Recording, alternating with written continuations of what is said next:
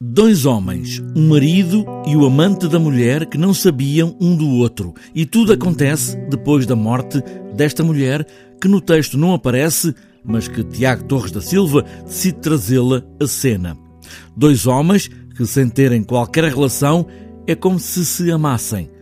Completavam-se e davam o que cada um não tinha àquela mulher, amante dos dois. No fundo, o que estamos aqui a convocar é o amor. Estamos aqui a convocar o amor completamente. Estamos aqui a convocar a possibilidade transformadora do amor. E no fundo o que nós vemos são dois homens que estão numa posição oposta, mas que no fundo, através daquela mulher, se amam um ao outro.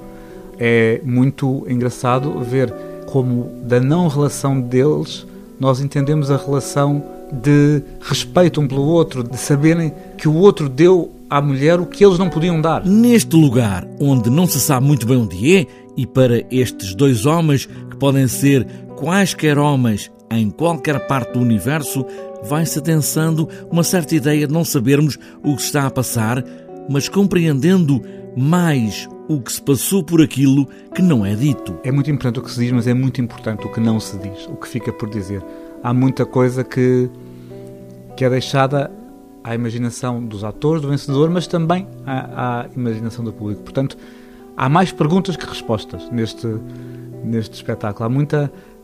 O, eles são convocados para contarem uma coisa que acabam por não contar. Dois homens conversam sobre a mulher que amaram, que é a mesma mulher, que estará para sempre com eles, convocando o amor e tudo o que não foi dito e que não será também dito aqui, pela água.